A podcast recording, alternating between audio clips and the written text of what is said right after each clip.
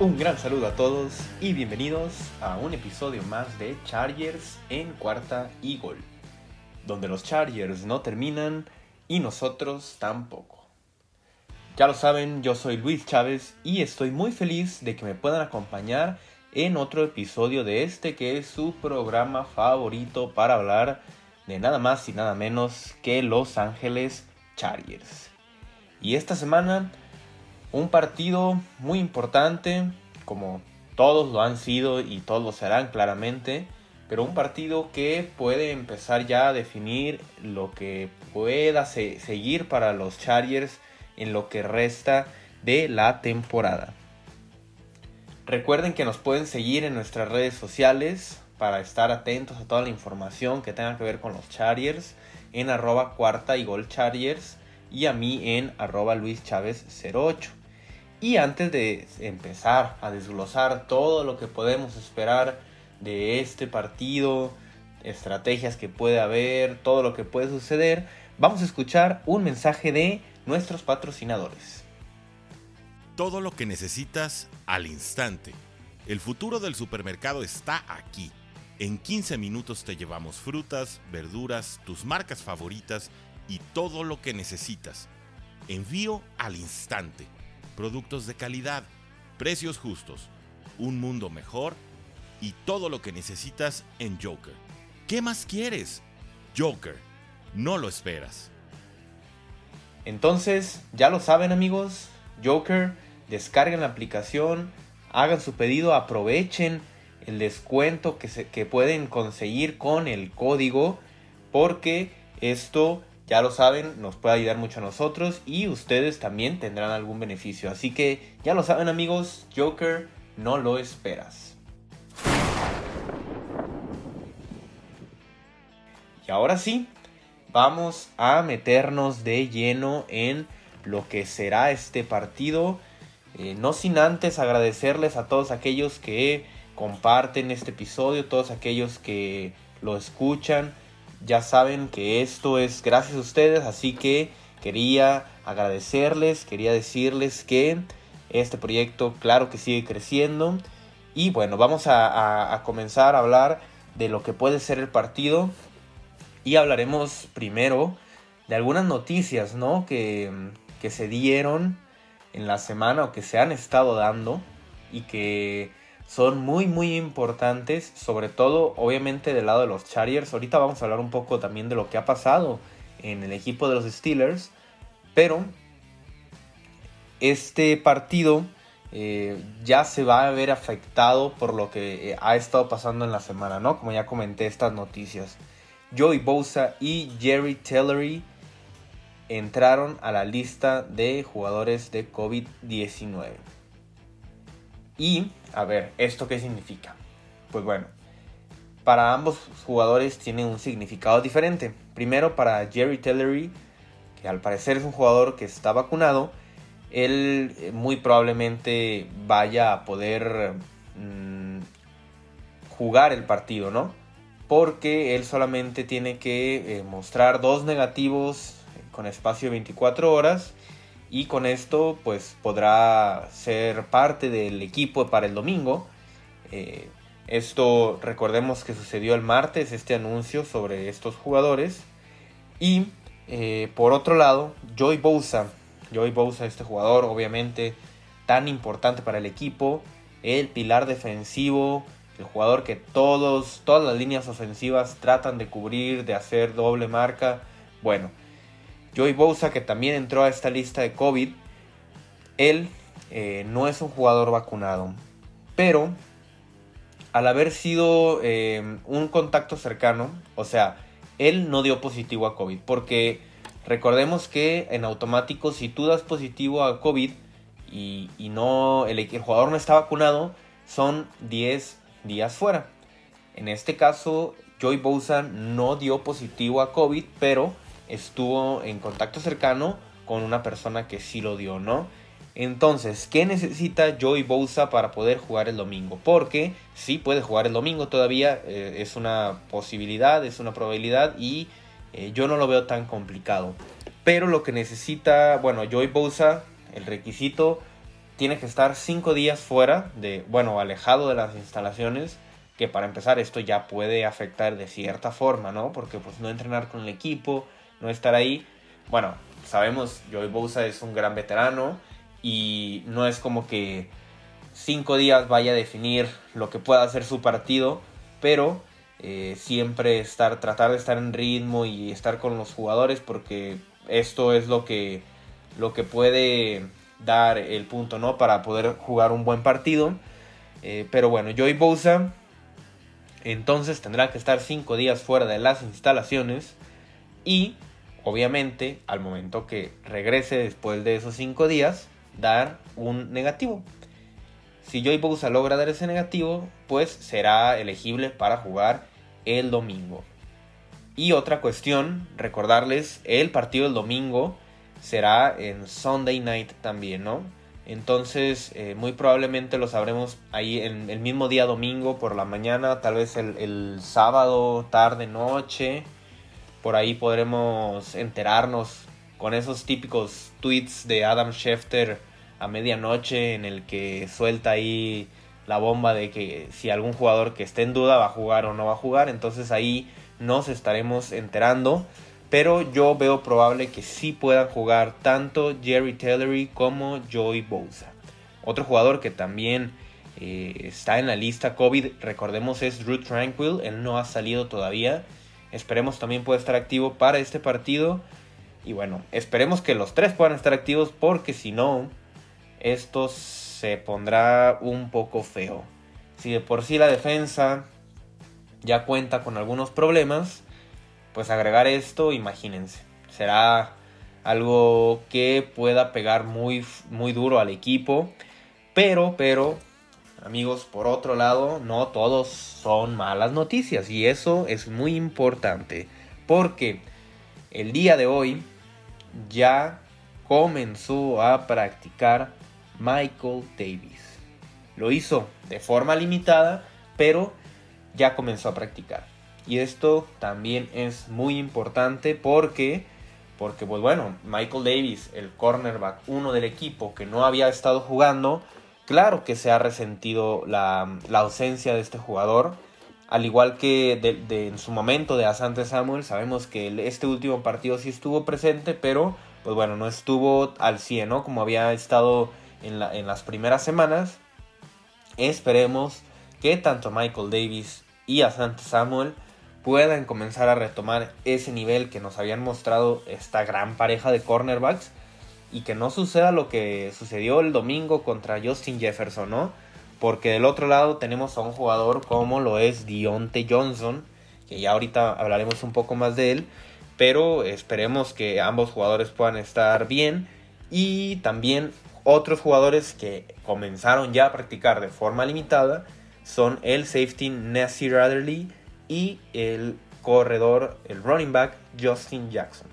De este último, Brandon Staley comentó en su conferencia de prensa que él no ve muy probable que pueda jugar este domingo, pero que ya, ya es momento de que empiece a entrenar y de que empiece a, tomar ritmo para poder regresar de lleno para lo que será la siguiente semana.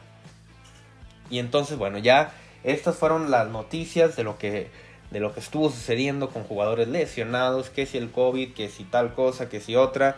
Ya esto es lo que, lo que sucedió en estos días. Y ahora sí, vamos a pasar al análisis ofensivo.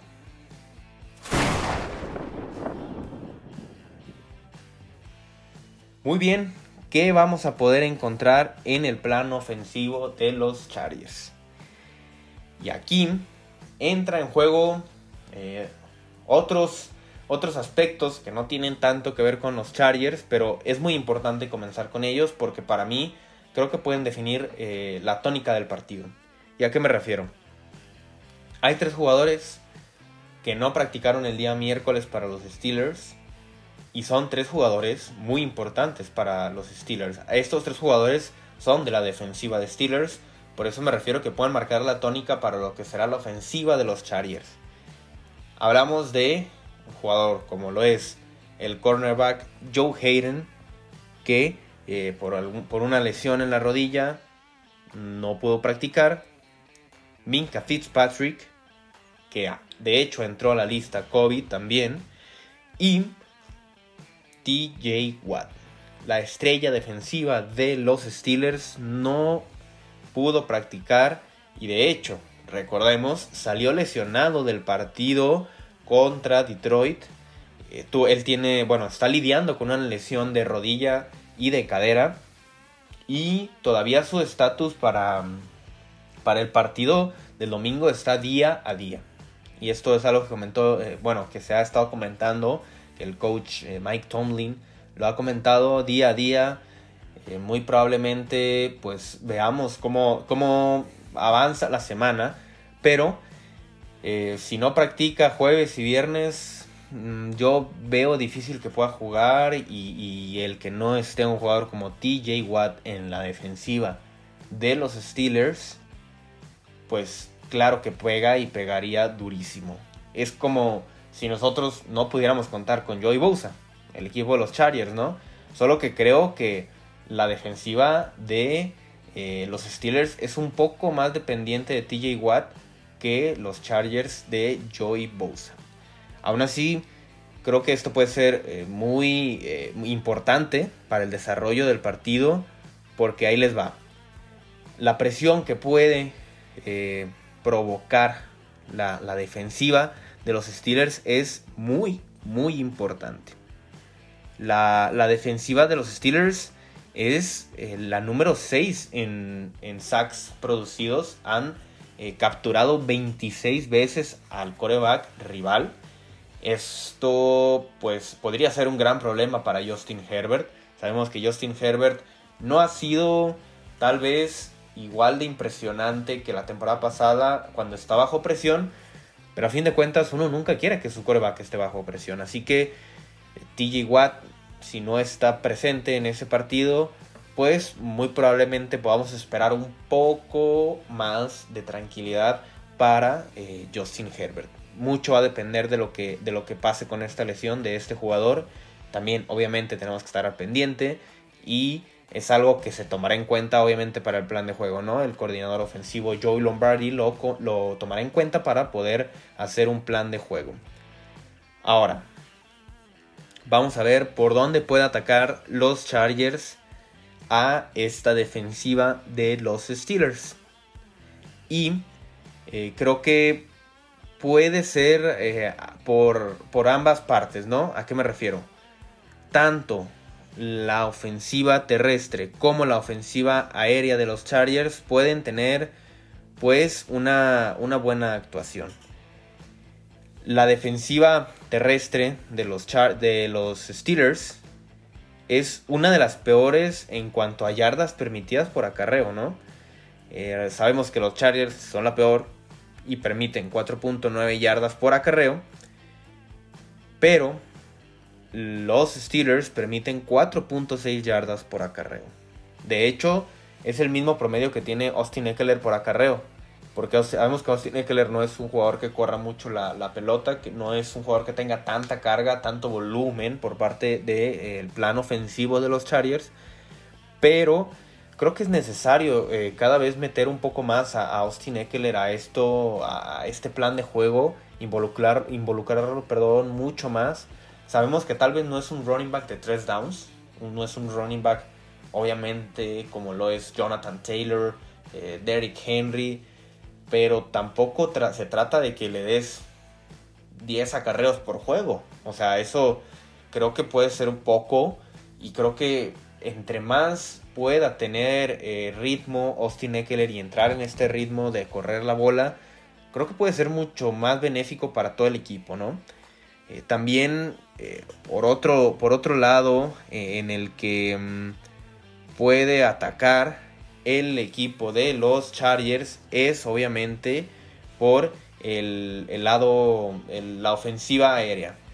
Y esto también depende mucho eh, de lo que vaya a pasar con estos jugadores que yo mencioné de los Steelers que puedan no estar en el juego.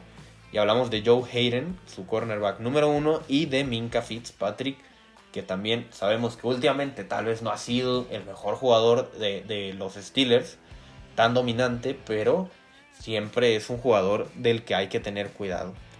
Justin Herbert obviamente eh, eh, tiene que mejorar porque pues de los últimos cuatro partidos en tres se ha visto mal, ha tenido un rating por debajo de, de, 80 en esos tres partidos, excluyendo el, el, partido contra Filadelfia, que fue un muy muy buen partido, un gran partido de Justin Herbert.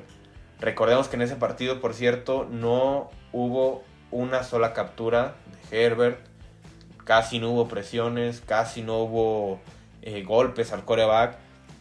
Obviamente la línea ofensiva tiene que dar una buena actuación y también comenzar a involucrar a Mike Williams de, alguna forma, ¿no? Porque Keenan Allen, pues sí, se ven muy bonitas este, tantas recepciones, pero esto hace que, que la ofensiva de los Chargers sea una ofensiva, pues podemos llamarlo como unidimensional, ¿no? En la que las defensivas contrarias pues sabes, saben que vas a ir a buscar a Keenan Allen sí o sí y que bueno, Mike Williams lo vas a buscar tal vez en un pase profundo de vez en cuando y también eso se tiene cubierto. Como ya lo comentamos, ¿no? En, en el episodio anterior, pues los coordinadores defensivos saben que la mayor eh, bueno, una de las mayores este, habilidades de Herbert o una de las mayores fortalezas, pues es ese pase profundo. Obviamente no son ciegos estos coordinadores defensivos y es algo que van a tratar de, tapar desde el principio. Eh, así que bueno, Justin Herbert también creo que eh, hay que reconocer que no ha tenido buenos partidos, no ha jugado bien y es el momento de que, de que tome de nuevo este ritmo porque este es un partido muy importante.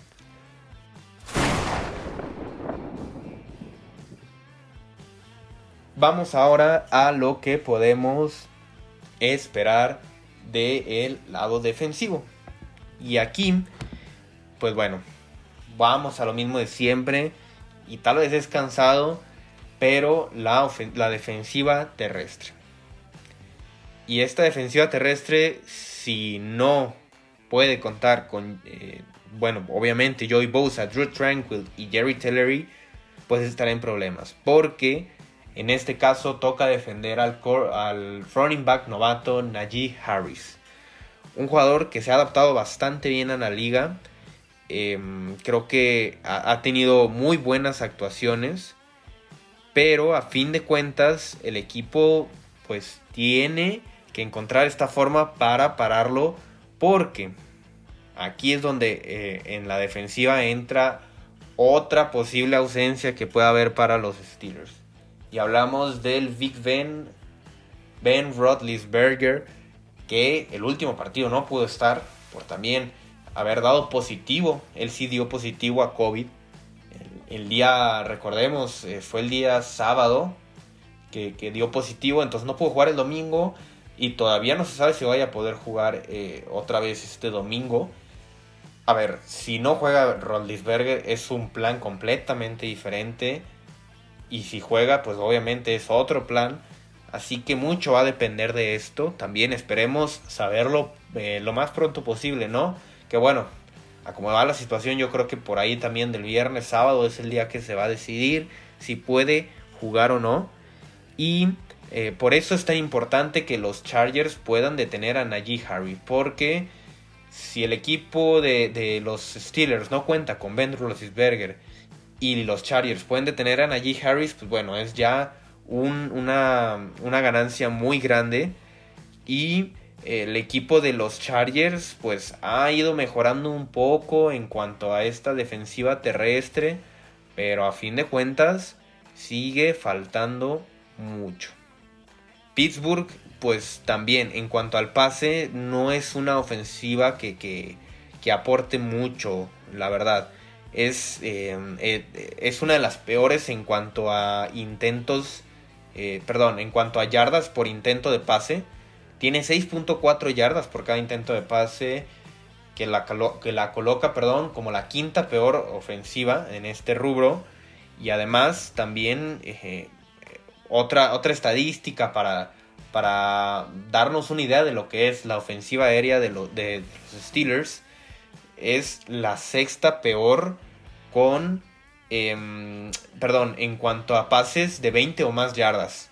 Es la sexta peor en este, en este rubro también. Sabemos que Big Ben no tiene un brazo ya para andar intentando estos pases, mucho menos lo tiene Mason Rudolph, que de repente, pues sí puede, tal vez tiene un brazo más fuerte que Rodlisberger, pero los pases que saca, pues no son, son pases muy flotados también, pero no, no, no creo que le sirvan mucho al equipo de los Steelers. Entonces, por esa parte, creo que la ofensiva aérea de, de Pittsburgh pues sí no es la de las mejores. Y, eh, por ejemplo, otro, otro dato que podemos tomar es la, es la quinta ofensiva aérea con menos touchdowns. Es el quinto equipo que menos touchdowns aéreos ha anotado. Tienen ahí a un jugador muy importante como lo es Dionte Johnson, que es el número 16 en la liga en, mar, en, el, mayor número de recepciones y el número 19 en yardas recibidas. Este es el target al que van a buscar siempre. También Chase Claypool puede ser que, que todavía no esté listo del todo. Recordemos, no ha jugado, eh, no jugó el partido pasado y tuvieron que utilizar a jugadores como James Washington y Ray Ray McLeod, que la verdad son pues un poco más desconocidos. Eh, y por este lado, pues la ofensiva, eh, la ofensiva aérea de Pittsburgh, pues se ve un poco tocada, ¿no? Creo que es el momento ideal para que los Chargers puedan ir a buscar este, esta victoria. Y sobre todo, habrá que estar muy atentos a lo que nos pueda decir el, pues el, reporte final de lesionados, ¿no? El reporte de activos e inactivos para el partido. Porque yo creo que esto pues va a determinar obviamente eh, quién, quién vaya a ganar y cómo se vaya a dar el partido. Nada más para recapitular, tenemos por el lado de los Chargers, puede que, bueno, están en duda Joey Bosa, Jerry Tillery y también Drew Tranquil. Tres jugadores muy importantes en la defensiva, pero los Chargers en la ofensiva pues parece ser que van a estar completamente sanos. En cambio, por el lado de los Steelers, tenemos jugadores en duda que son Joe Hayden, Minka Fitzpatrick y TJ eh, Watt. Y por la ofensiva de los Steelers, Ben Roethlisberger y Chase Claypool.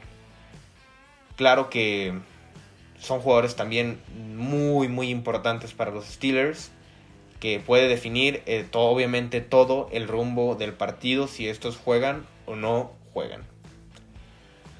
Les agradezco mucho habernos acompañado en este episodio. Ya lo saben amigos, compartirlo con todos los fans de los Chargers que ustedes conozcan.